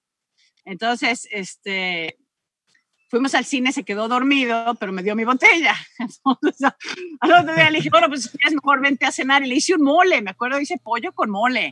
Y yo dije, bueno, para que vea que más o menos, digo, de hambre no se va a morir. Entonces, eh, le hice, pero tampoco, yo decía, bueno, ¿qué pasa? A mí este no me suelta nada, o sea, nada, no me dice ni sí, ni no, ni nada, ¿no? Entonces yo sí le dije a mi amiga, ¿sabes qué? Me gusta tu amigo, pero yo no veo claro, así que pues ya, ni modo. Y me dice, pues no, no sé, me dice, la verdad es que es muy tímido y creo que hay cosas en su casa, que era apenas que sus papás se iban a separar o se estaban separando. Entonces, yo eso no lo sabía. Obviamente, todo este, en todos estos, como dices, ¿a qué hora vas por el pan y eso? Pues, ¿qué voy a saber? Qué, o sea, qué hay detrás de él, ¿no? Y con su familia y todo, no sabe uno. Pero bueno, ya el 17 de agosto, si le vamos a poner fecha y hora, el 17 de agosto del 2002, había una, en ese grupo de la iglesia de jóvenes, alguien tenía un cumpleaños en un bar ahí junto al río Támesis, en un día de verano fabuloso, soleado. Ya sabes, te pones el pantalón que mejor te queda, la blusa que mejor te queda, y dices, bueno, si hoy no me dice nada, ya, mejor tener, mejor tener un amigo que perder otra cosa, ¿no? Entonces, pues ya, y entonces de la no, esa, esa, esa noche de fiesta, de cumpleaños, seguimos en grupo celebrando, y ya cuando estábamos en una discoteca, sí me acerqué y le dije, oye, ¿qué onda? Ahora sí, como dice Emilio, ahora sí le dije, ¿qué onda? Le digo, porque como que te veo que te caigo bien y todo, pero no te animas, ¿qué onda? Y entonces ya fue que así entre borracheras y todo, sí me dijo, ¿sabes qué? Mis papás se están separando. Y dice, la verdad es así como, casi, casi así un poco me dijo como que no, no, como que no puedo creer en el amor ahorita, se cuenta, ¿no? Yo creo que no sé cómo lo explicó, ¿no? Y dije, bueno, pues ni hablar. Pero bueno, ya de ahí me acompañó a mi casa y ya, el resto fue historia. Así que al final a lo mejor yo nada más tenía que hacerle pues como que un poco más claro que, que me gustaba. Sí, eh, además es también como la, la manera de, el, modus operandi, ¿no? También de los británicos, ¿no? No es así también tan abierto como en México, que, que los latinos son bien lanzados, ¿no? Y puedes este, ir ahí eh, como, como, como este colibrí, ¿no? De, de, flor en flor. Pero digo, es más de latino, es más de latino. Siempre tenemos esa, esa mala, mala costumbre o esa, este, ¿no? O sea, de ser, de ser más abiertos y a lo mejor este, si las cosas no avanzan, pues eh, cambia y ya, ¿no? Es muy sencillo. Eh, ahí por ahí por ahí le doy la, le doy la razón tan, también a, Emilio para que no para que no ¿A cuál, cuál, Emilio a ti no. a, ti no. A ti no a ti, no, nunca mente. Ok y sí, bueno, y luego entonces, ya que le dijiste no, no sea ranchero y empieza toda esa parte del romance y todo, entonces ya se, se, casan en 2004, ¿no? Y entonces, pero después viene un proceso que también es como, como empieza tu parte nómada, entiendo, en el sentido de, pues van a vivir a México en el 2006. Por cuestiones laborales. Y entonces, ahora te toca jugar de local a ti en Ciudad de México ya con Emilio están dos años. Platícanos un poco de ese proceso de transición. ¿Se adaptó tu marido a México o no? Fíjate que él, eh, eh, cuando cayó la oportunidad, yo le dije, bueno, pues yo regresar a México encantada. Le dije, vamos, más si ya estamos juntos, vamos, vamos. Entonces, pues fue, era decisión de él y él iba con muchas ganas. Tan es así que en su momento lo vimos decir, bueno, fíjate, Londres a lo mejor sea un poco frío, eh, para hacer una familia. Entonces, no, México, aunque no tengo familia directa en México, ciudad, pero bueno, decía, México, vamos a estar más cerca de tu familia y todo. Y entonces, como que lo poco que teníamos en, en, en Londres se quedó y agarramos las maletas y fuimos con todo. Pero sabes qué, desde el principio, la, como que la recibida, yo lo cuento así siempre, fueron como si fueran dos historias paralelas. Lo que fue simplemente dejar, llegar y vivir, estábamos rentando un departamentito ahí en Polanco, salir, caminar, subir, bajar, hacer, o sea, no, no, no, no, no, no, no estábamos, el clima, no, no, no, estábamos encantados, o sea, encantados. Emilio le encanta el picante, todo, o sea, encantados estábamos. Por el lado laboral, pues fueron, fueron muchos obstáculos y muchas cosas inesperadas. Lo primero es que hasta que no llegamos allí, no le dijeron a él de Banco de México, ¿sabes qué? Es que apenas vamos a tramitar tu permiso de trabajo y oh. tienes que ir tú a migración. Entonces, estuvimos como de, de, peregrinación todos los días y como dices, yo tratando de hacerle de local, pero al mismo tiempo yo salí de México de estudiante, yo no me había aventado, no sabía cosas laborales mexicanas, yo la verdad no las sabía. Entonces, entonces, nos quedó, no, fue un mes de tener que estar casi, casi, ya sabes, tuve que entrar a conocer a uno o al otro en migración, darle beso a uno, darle el beso al otro, ya sabes, todos los días, oye, a ver, y vengo por el permiso, ¿y qué pasó? ¿Y cómo va? Y no sé qué. Pues claro, Emilio, para un europeo, para un europeo, se empezaron a haber diferentes tipos de choques culturales, ¿no? Que, que se fueron sopesando porque bueno, eventualmente después de un mes, una, por un lado, nos enteramos que yo ya venía embarazada de Londres. Entonces, bueno, wow, una, una alegría impresionante, ¿no? Y luego, el otro lado, pues ya finalmente empezó a trabajar en, el Banco de México. Entonces, bueno, pues ya arrancábamos, ¿no? Pero después, obviamente, pues ya dentro del Banco de México, no, pues fíjate que tenemos que eh, empezar a hacer primero esto antes del proyecto contigo, pero pues ayúdanos. Y entonces empezaron a meterle cosas que hace esto al otro, el otro, el otro, el otro, el otro. Los horarios empezaron a alargar. Era de que el de hasta arriba, hasta arriba, hasta arriba, que mejor no mencionar nombres, porque mira, la gente es, el, el área donde estaba Emilio era gente preparadísima, preparadísima, muy brillante, pero quien estaba hasta arriba todavía venía con lo de a las 8 de la noche, hablaba al segundo de abajo, mira, quiero esto para mañana, yo ya me voy a mi casa. Entonces, a las 8 de la noche, ese hablaba a Emilio, a todos los demás, esto es para mañana, yo también ya me voy. Entonces, a la, todavía era trabajar de las 8 a las 11 de la noche para ver todavía cómo acabar el otro día y entregar. Y muchas cosas que Emilio se fue dando cuenta y dice, es que esto ni viene al caso. O sea, esto ya como que era una forma de trabajo muy desordenada, muy vertical. Y bueno, así, claro, por el otro lado digo, ya apenas acabamos de llegar, yo estaba embarazada, su familia vino, vino su papá, vino su mamá separados a ver México, a pasear y todo. Entonces te van pasando los meses, pero se empezó a hacer esa dualidad. Por un lado, maravilloso vivir en el, en el DF, que todo le digo yo en el DF, maravilloso. ¿no? Caminar en todo lo que podíamos, coger el metro, precioso, precioso. Y por el otro lado del trabajo, cada vez más, menos prometedor, más incómodo, más desgastante, más de choque. Entonces, pues así duramos hasta que nació, cuando nació Olivia, me acuerdo fue cuando entonces ya a los pocos seis meses me dice, me dice, ¿sabes qué? Me acaba de hablar Perenganito, que dice que al final el proyecto que ven, hace un año venía yo a hacer, pues que siempre no se va a hacer, uh. pero que si me quiero quedar con ellos, pues que haría yo otra cosa. O sea, otra cosa de las 20 cosas que diferentes que ya la habían puesto a hacer. Entonces dije, ah, la renta. ¿Sabes qué? No, ya de aquellas yo con, con hormonas y depresiones, dije, no, a, él, a él en el Banco de Inglaterra le han dado seis, seis, no, cinco años de career break, como de permiso. Cinco años le habían dado a él. Entonces dije, pues sabes qué, es, ahora sí que es cosa tuya. Si quieres buscarle más aquí en México, le buscas. Si, te quieres, si quieres que lo regresemos, nos regresamos. Claro. Porque ya está, lamentablemente ya nos llegamos a un tope y ya. Entonces, pues fue muy triste. Pero bueno, alcanzamos a bautizar a la niña ya, a que las familias fueran, de la de acá, de la de lejos fuera para allá y todo, y a disfrutar lo que pudimos a mi familia entre Puebla y Jalapa. Entonces, fue, fue, fue, una, fue una etapa de dos historias. Y, bueno, pues pasó lo que tenía que pasar. A veces se tiene que plantear eso. Las cosas son por un, por un porqué, ¿no? Y, y ni modo. Pero fue, fue más corto de lo que esperábamos. Nos hubiera gustado quedarnos más. Además, sí, te topaste con un México que no conocías, como bien lo dices, un México que tú no habías trabajado, no habías laborado en México, no tenías eh, eh, el conocimiento de cómo funcionan los, los trabajos en México y creo que este, pues estaba dañando también tu, tu, tu vida de pareja y tu vida social, ¿no? Entonces, eh, tenía que haber tomado esa decisión. Y, y, sí, en México se trabaja así. el que más sabe, más hace y el que es jefe es el que se pone el sombrero, ¿no?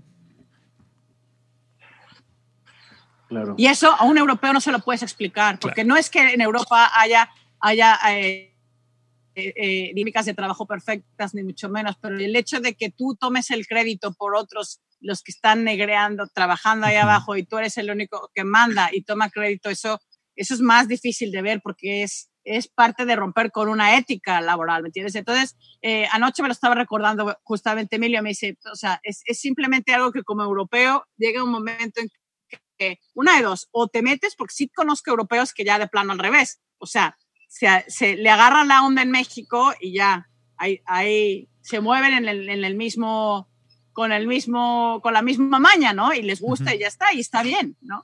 Pero a quien no, a quien, no le entró, pues ni Pero bueno. son los raros, ¿no? son aquí los ven como raros, ¿no? la verdad, cuando debería ser así, ¿no? Cuando así debería ser. Claro, son las grandes paradojas del mundo, ¿no? Es decir, vivimos en una gran aldea global donde no hay fronteras en apariencia, pero sí hay culturas, o sea, sí hay costumbres, hay cultura laboral, cultura familiar, cultura de muchas cosas que hay que, lo que hablábamos en cuanto a construir y de construir. O sea, tú ya habías hecho una, sin dejar y negar tu mexicanidad, pero tú ya tenías estructuralmente, con una maestría, dos maestrías y un, y un doctorado en proceso, pues ya tenías otra estructura. Entonces, esos dos años en el choque cultural, choque de trenes, los hace regresar a Londres y ahí se estacionan seis años antes de, proceder a Washington. ¿Cómo fue su reinserción su regreso. Eh, eh, imagínense una mudanza con, creo que ahí ya nació tu segunda hija o tu segundo hijo. No, el primera, la, la primera, la niña, la niña solamente, sí. Ok, entonces platícanos un poco de esta reinserción a Londres, después de haber estado dos años en México. Ahí venimos de regreso con todas las chivas, ya con el chilpayate. Y entonces, ¿qué pasa ahí?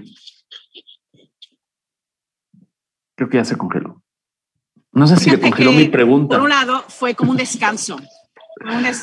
Sí, sí, primero fue como un descanso porque eh, había, lamentablemente es como que la, la, vivencia en México acabó siendo una batalla diaria de muchas cosas y fue duro, o sea, duro porque fíjate que, por ejemplo, eh, cuando yo llegué, llegamos en junio del, de regreso a Londres 2008, el, eh, lo primero que tienes que hacer es ir a registrar a tu hijo con todos los servicios eh, como el seguro social y todo eso. Y me acuerdo que me dijo una, me acuerdo que me dijo una, esos servicios de salud, entonces me dijo la mujer, ¿no? De ahí, oye, mira, aunque tú ya, tu hija tiene un año, pero estos cuestionarios se los damos siempre a las mamás recién paridas, ¿no? En los hospitales aquí. Entonces digo, para seguir completando papeles.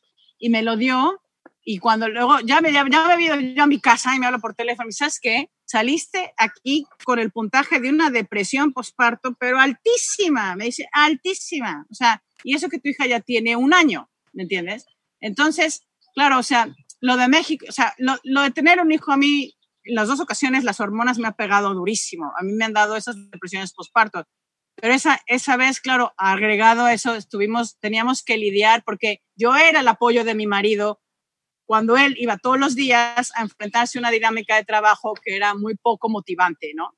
Entonces, eh, eh, eh, fue, fue al principio llegar a Londres y era, descan era un descanso, como que de momento era llegar y dices, bueno, ya estoy otra vez en donde, donde, donde ya sé cómo se mueven las cosas, donde sé que un sí es un sí, un no, un no, las 5 de la tarde son las 5 de la tarde, ¿me entiendes? Es de, de 9 a 5, la, la, la, o sea, fue un respiro total y hace cuenta que por eso, donde estábamos rentando como parejita, antes de ir a México, fue donde venimos a rentar como papás y la niña, porque dije, vamos a regresar a lo mismo. Le digo, yo quiero regresar a lo mismo, por lo menos inmediatamente.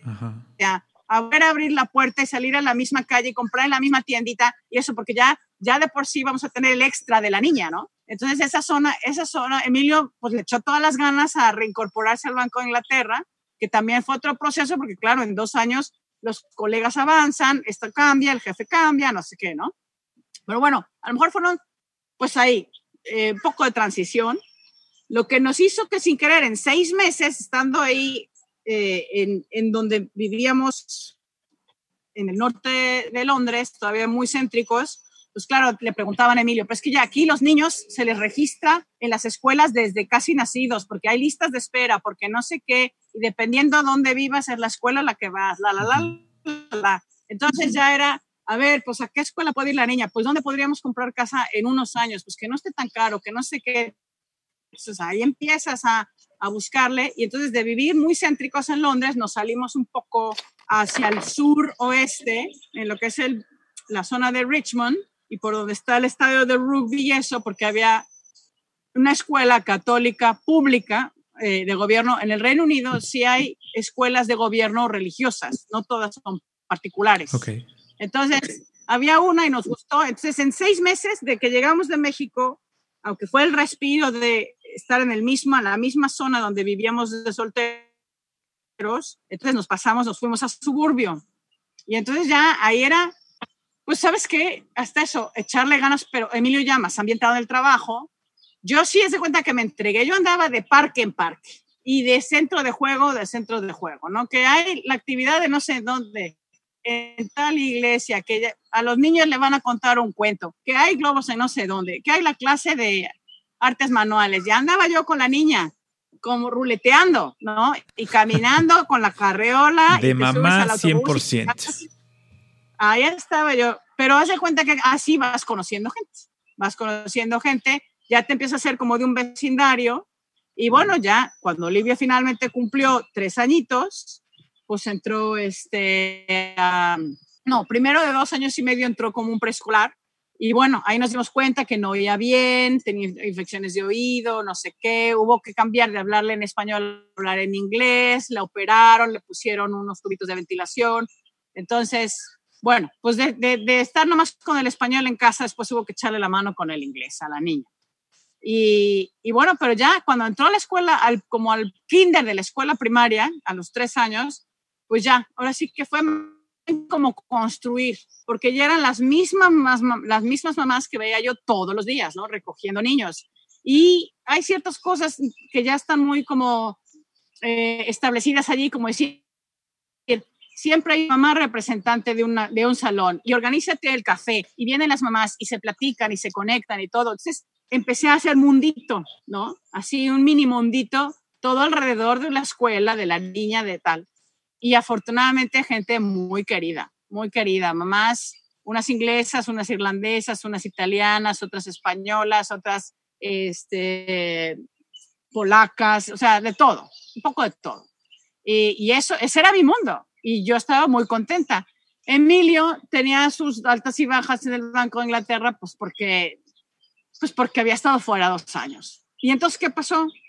Que cuando le hablan del IMF, en el 2013, como estaba ahorita sacando cuentas Emilio, de regresar en el 2006, a luego, eh, no, 2012 fue que le hablaron por teléfono, pues sí, de repente yo ya con un segundo niño, ahora sí ya, ya estaba yo como ya, yo ya estaba con todo controlado. Dije, ya, ahorita ya aquí, digo, dos chamacos, ya sé cómo moverme, ya sé cómo por aquí, por allá. Y entonces cuando le dicen del IMF, oye, pues que hay esta vacante, que queremos que la concurses, pero porque ya tenemos solo tres gentes más, ¿verdad? Y, y cuando éramos, si nos regresamos a, a ese tiempo de noviazgo, yo con un doctorado, dentro de doctorado, sobre el Banco Mundial y Emilio siendo economista, de, decía,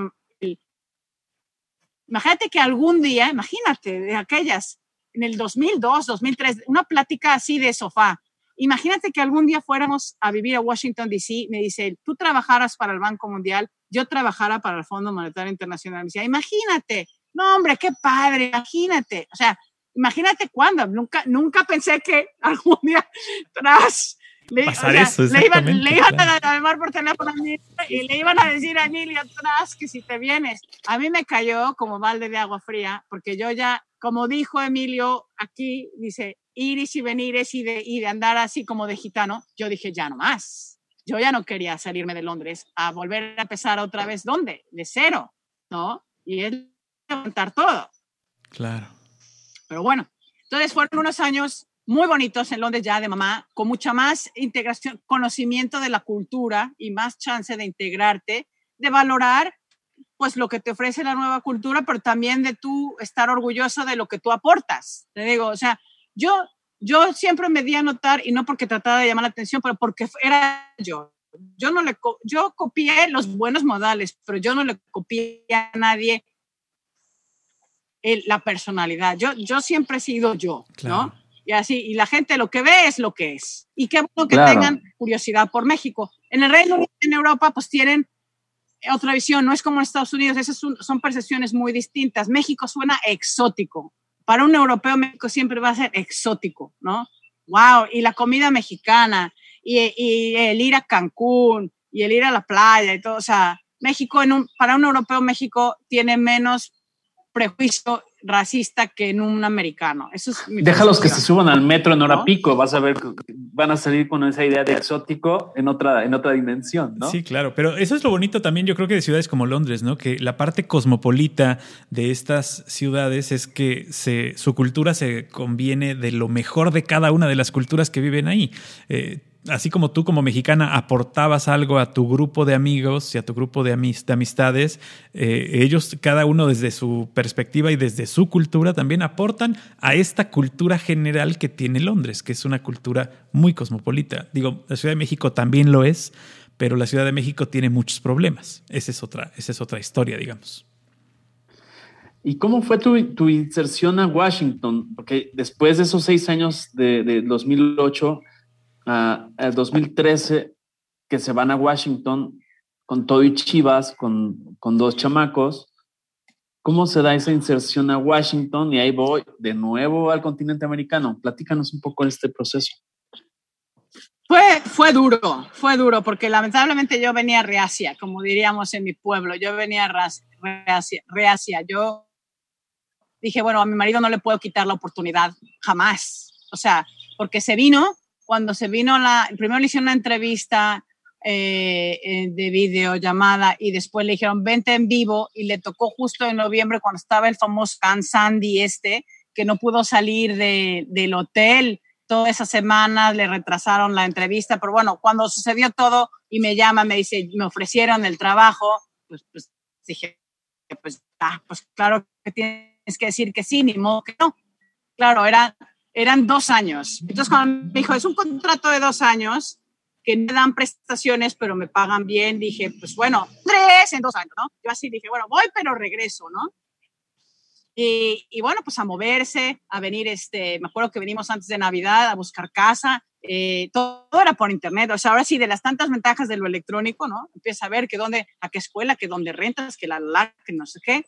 Y bueno, ya hicimos aparición en diciembre del 2012, ya como para tener todo las piezas importantes, escuela y casa, en, eh, que lo encontramos curiosamente aquí en el suburbio de Arlington, Virginia. Hace cuenta que de Washington, D.C., a lo mejor han estado aquí, si lo saben, pues no repito, pero haz de cuenta, es, es una ciudad capital relativamente pequeña. Comparada con Londres, a mí Washington, D.C. me parece muy pequeña.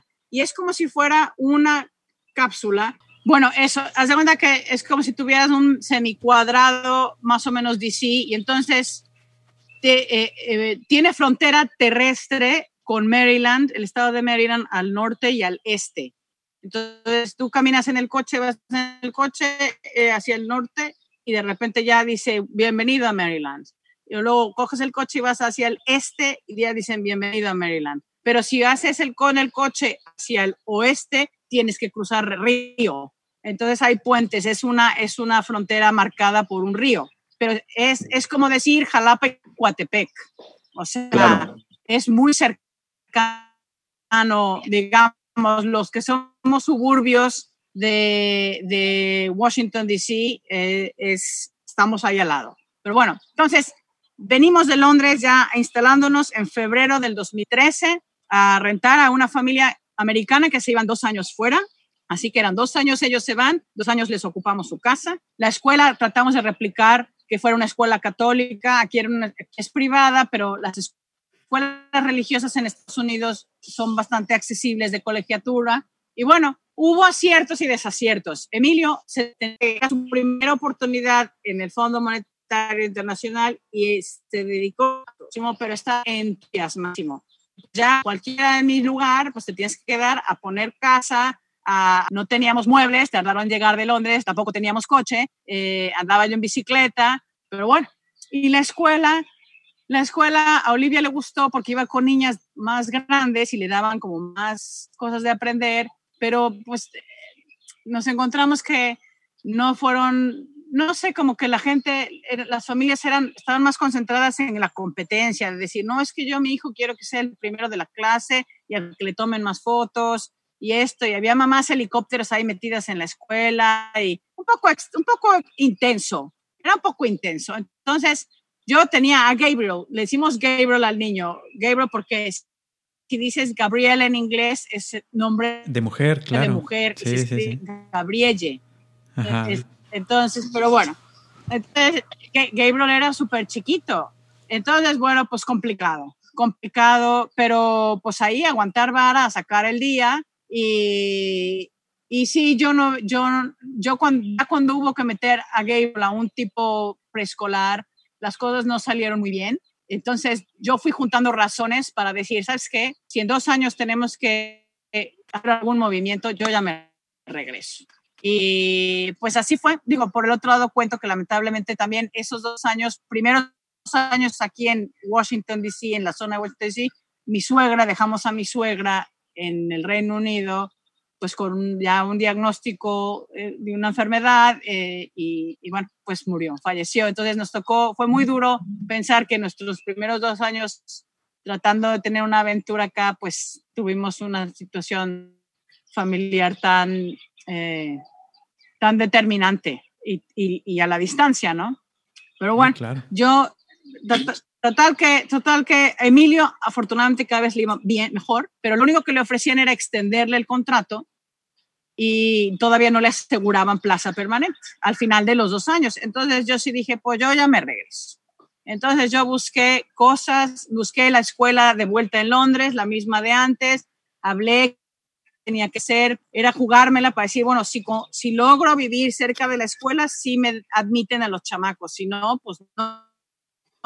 Entonces era ver si las... Y eso sí, si las estrellas se alineaban, era que me, podía yo regresar con los niños y tener este, este rollo familiar a distancia. Si no, pues entonces teníamos que ver qué hacíamos, a, otro, a qué otra zona nos íbamos de aquí de, Washington DC o qué íbamos a hacer. Claro. Entonces al final me regresé.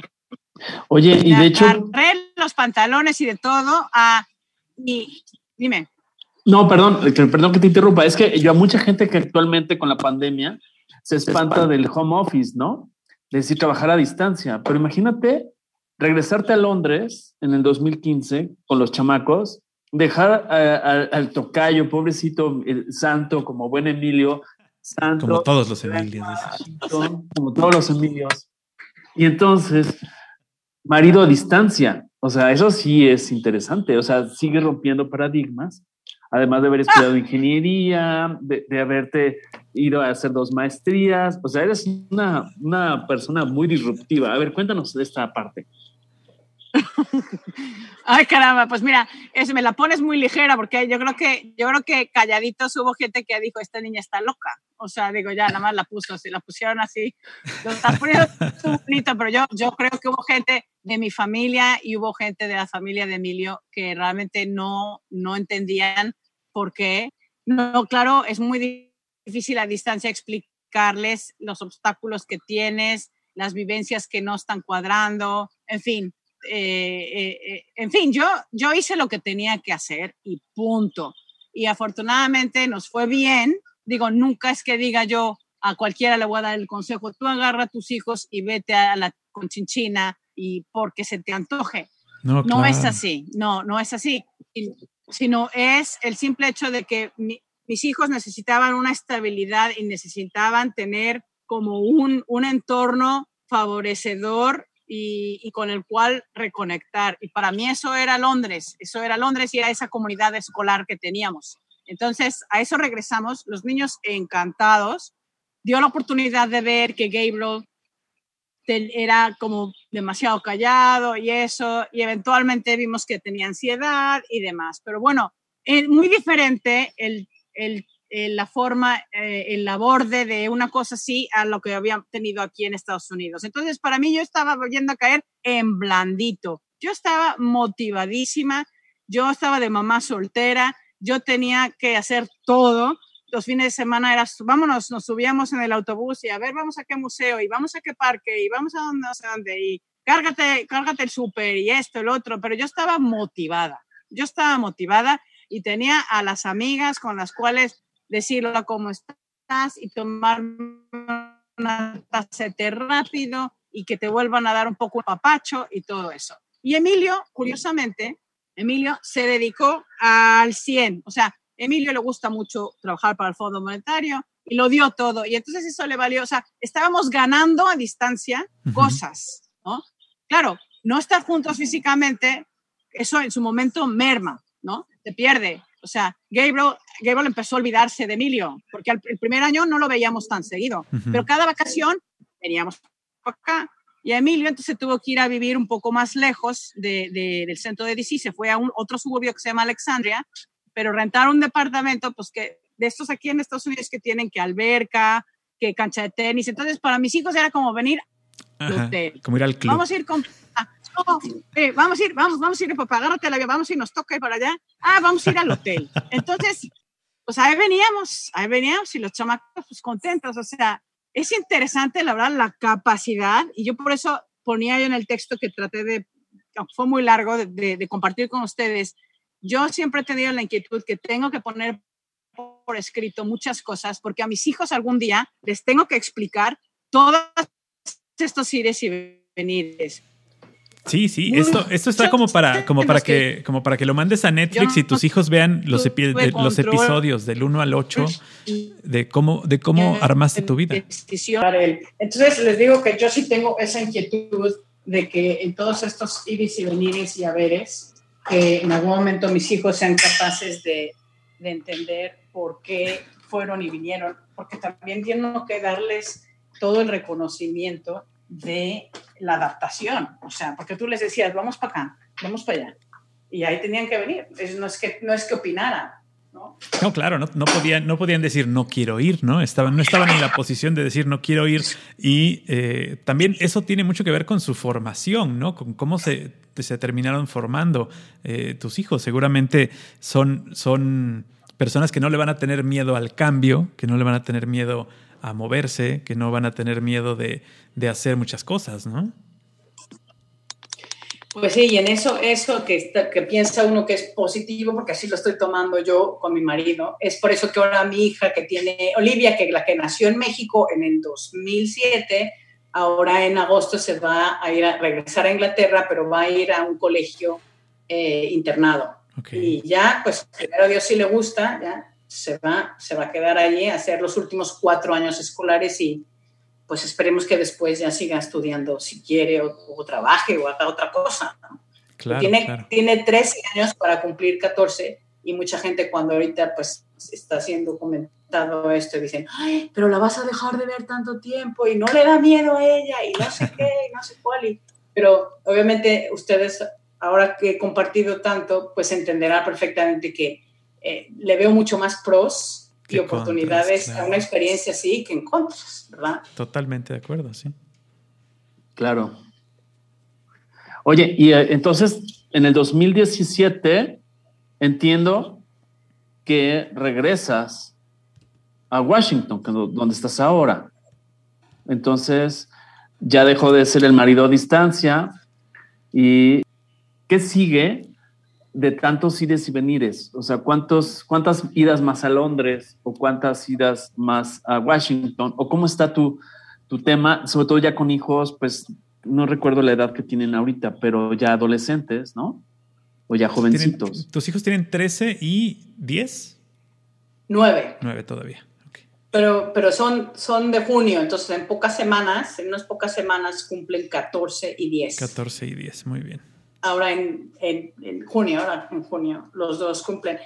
Pues mira, ahora este, esta regresada a Washington, D.C. en el 2017 ya fue, fue realmente dejando Londres atrás solo para visitas, eh, digamos, de turismo, familiares, personales, ya de momento, eh, fuera de que ahora se va a regresar mi hija a estudiar eh, en internado, pero el internado no está en Londres, está en un pueblo eh, como eh, a 45 minutos de Londres hacia, hacia mitad de Inglaterra.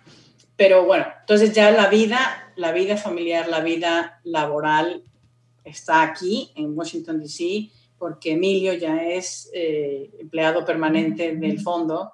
Entonces eso vino ya con prestaciones, que por eso es que me regresé por eso es que eh, había acceso a que los niños pudieran ir a una escuela con el sistema británico, que, anteriormente no, anteriormente en la primera vuelta no había, no, era, no había sido posible y ahora sí. Entonces cambió todo el panorama de, esa vida aquí en Estados Unidos porque nos permitió eh, ser parte de una comunidad internacional de por el trabajo de Emilio y por, el y por la escuela de los niños. Entonces, en mi día a día, pues es un poquitito parecido a Londres, eh, porque, bueno, hablo con mamás británicas, irlandesas y de otros lados, ¿no? Eh, es, y estábamos rentando en, muy céntricos de, de Washington, D.C., que es donde está la escuela y el trabajo. Estábamos cerca de la Universidad de Georgetown, y, de, embajadas y todo eso. Entonces, era un poco una continuación de ese ambiente en Europa, que todo está juntito y que todo está cerquita y todo. Entonces, los primeros tres años del 2017 hasta ahora, octubre del año pasado, estuvimos ahí muy clavados en esta parte de Washington, D.C., que es la parte vieja y que todo es así como más, todo más pegadito.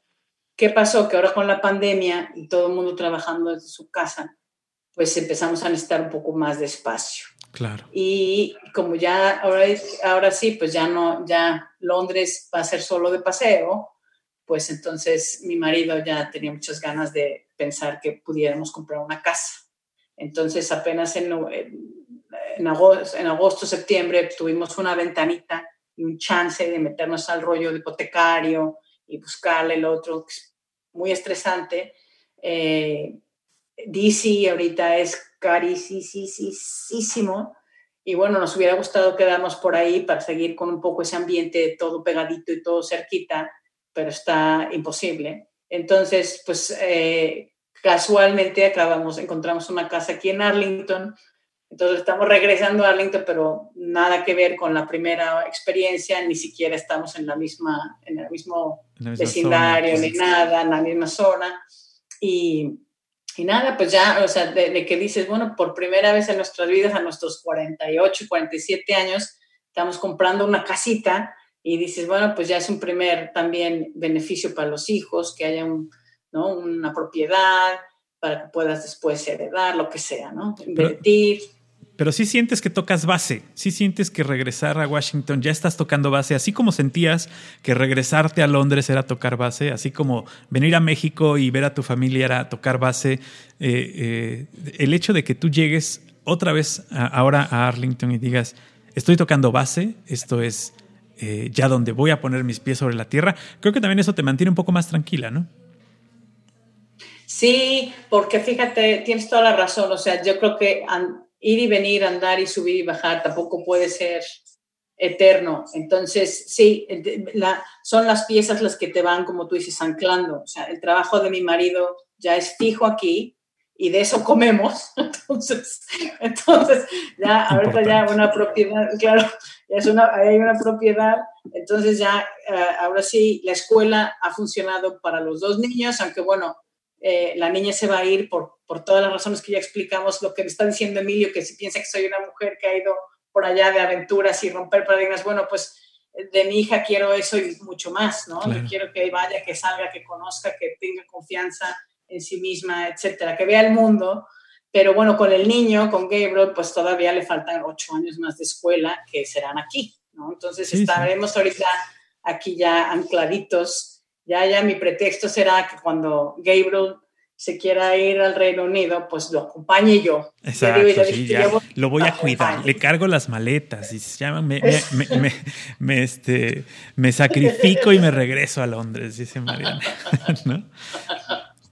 No, pero sí, yo creo que, creo que, creo que eh, las piezas se van acomodando y cuando tú sentías que regresar a Londres era estar con los pies en la tierra, a lo mejor ahora la Tierra es, es, la de allá y si en 8 o en 3 o en 5 o en 20 te tienes que mover a otro lado, también vas a tener que ir buscando eh, eh, tal vez eh, dónde cambiar tus raíces, trasplantarlas nada más, ¿no? Pero, pero creo que sí ha sido un peregrinar bastante amplio el que nos has podido platicar y que te ha llenado de enseñanzas, te ha llenado de, de experiencias, a tus hijos también, como bien lo dices en el texto que nos hiciste favor de mandar. Eh, va a haber una manera de explicarles el por qué eres así, el por qué ellos son así, el por qué este, la familia es así, ¿no? Eh, y, que, y que todo esto les ha formado y les ha dado muy buenas, muy bonitas experiencias, creo. Sí, la verdad es que yo, yo, espero que haya forma, haya forma de que quede esto un poco en el récord, porque también una parte que se ha perdido, pues es eso, que no, como no vemos a las familias extensivas con frecuencia, no saben. O sea, eh, uno es, uno es esa, ese producto. Yo soy producto de la familia de mi papá y de mi mamá y de mi propia familia y mucho es curioso los genes. Yo hay cosas de mis hijos, sobre todo del niño, que digo, es que este es mi papá y es impresionante, ¿no?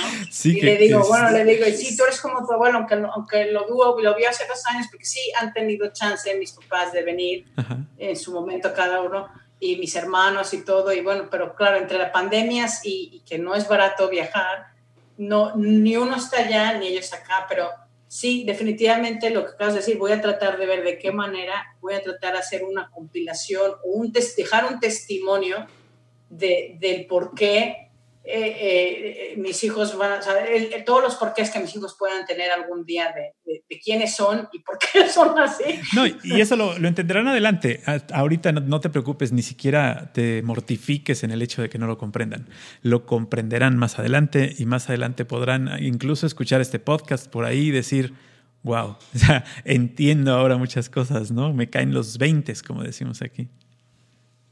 Ya, pues a ver, sí, hombre, la verdad es que eh, qué interesante que tengan esto de los podcasts y los graben y todo. Yo eso es lo que más ansiedad me causó porque dije, ay Dios, ahí va a quedar mi voz toda la vida. no, fabuloso. La verdad es que yo estoy muy agradecido con, con el con el tema del día de hoy porque me hace reencontrarme contigo, tener esta, eh, eh, volver a hacer este enlace y, poder dar la oportunidad de platicar, de vernos, de saludarnos. Yo siempre estaré, y siempre lo he dicho a cualquier persona que me pregunte, agradecido al 100% con tu padre, con tu madre, que los quiero, los amo. Este, me dieron la oportunidad de crecer, me dieron la oportunidad de salir adelante y este, siempre han sido personas muy, muy importantes en mi vida. Tú, tus hermanos, por supuesto, siempre han sido personas muy importantes en, en mi vida. Y bueno, pues eso se nota eh, en el cariño que se te tiene. Hombre, igualmente, muchísimas gracias. Ya sabes, ahora sí que a tus papás dos veces los vi en Londres. Sí, dos sí, veces los vi. Tuvieron chance de eh, ir, claro. Siempre, y no, con tu mamá es curioso porque independientemente de todos esos años de verla como adulto, ya en los últimos años nos hemos vuelto como amigas eh, y hemos compartido, ya nos hemos visto un poco parte sin mi mamá o así, nos hemos visto y, hemos compartido mucho y ahí tenemos pendiente ella y yo todavía una plática y todo esto. Y no, igualmente, Francis, de verdad, como tú dices, es, empezamos todo esto hablando de los 70s y como un Jalapa en los 70s, que, que fue una etapa de, de ensueño, así como de fraccionamiento en sueño, porque nos puso, nos permitió a tantas familias conectar por todas las razones, pocas o muchas, tenía uno el conocido aquí, el conocido allá, y hablabas con quien sea y te llevaban a casa de quien sea y todo. Y bueno, igualmente tu casa, un tesoro, como te digo, a donde tu mamá siempre había, vamos a ir a casa de los distintos, a ver qué nos van a enseñar, la cámara, el esto, el robotito, el no sé cuál, no, no, no, el libro, no, no, no, no, no, no, no, era siempre como era un mini museo de, de tecnología y ciencias. Muy bien.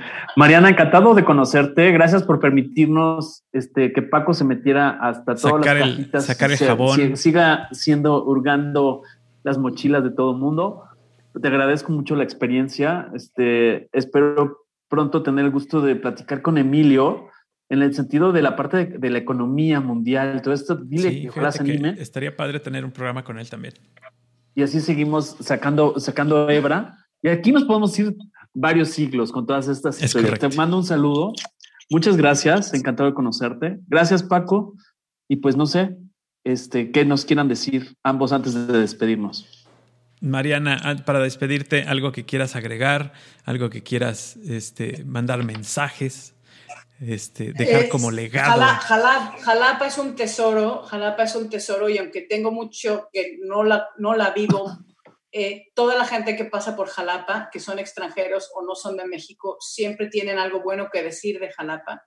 Yo creo que Jalapa, independientemente de cómo ha crecido como ciudad tan grande urbanamente, hay una esencia ahí, hay una esencia muy especial y mi marido se ríe porque le digo que algún día voy a ir a, dar otra vez allí, a tomarme un café en el centro y a decir, bueno, voy a investigar por qué, por qué me, o sea, Jalapa es en lo bueno y en lo no tan bueno y cómo mejorar lo no tan bueno. No para meterme en la política, yo no sería buena política porque a mí me chocan eh, las, las, poses. el, el, el, lodo, el lodo en el que puede uno caer en la política, eso me choca. Yo soy demasiado cuadrada, para, o sea, o, eso no es. Entonces, pero, yo creo que me gustaría así como investigar, decir, bueno, si en esta colonia no hay luz, ¿por qué carambas no hay luz? Y a ver, ¿con quién hay que hablar? Un poco en plan movilización social. Siempre lo he pensado, digo, si alguna herramienta puedo recolectar en mi camino eh, fuera, algún día llevarlas a Jalapa, a lo mejor en, ya cuando no tenga el pendiente de mis hijos, eh, dejar, ir a Jalapa y empezar a a seguir reconectando con toda la gente que siga por ahí y toda la gente con sus talentos, decir, pues el que es el comunicólogo, el que es el arquitecto, el que es el tal, y somos todos conocidos, oigan, a ver, ¿cómo le hacemos para, a ver, vamos a pincharle a las autoridades para que hagan esto, para que suban, para que bajen, para que hagan, un poco así, es, es, un idealismo, soy muy idealista yo. Entonces, Jalapa lo tengo como que para el final de mi vida. Una meta. No, no, no, a ver, a ver, a ver si se me hace. Mi marido no me pone pegas, nada más me dice, mira, con que, con que la pensión nos rinda, donde quieras. Perfecto. Así que por allá, así que no agradezco y a Jalapa tengo un montón de amigos y familia que siempre voy a querer y a extrañar y que han sido parte de, de, que, de que sea yo lo que soy y lo llevo a todos lados. Muchísimas gracias, saludos a todos eh, y, que, y que sigan muy prósperos con su programa, sigan abordando temas de todo. Ya, ya luego mm, le pregunto a mi marido, a ver, a ver cómo de qué. Muy bien, muy bien. Claro. Muy bien, perfecto. Eh, saludos. Eh, mucho gusto conocerte, Emilio. algún día te veo en persona y algún día les doy un abrazo a los dos. Perfecto.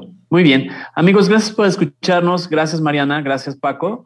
Recuerden escuchar, opinar y compartir estas historias de vida. Muchas gracias. Algoritmo, Algoritmo X. Emilio Retif. Francisco Disfín. Esto fue Algoritmo X.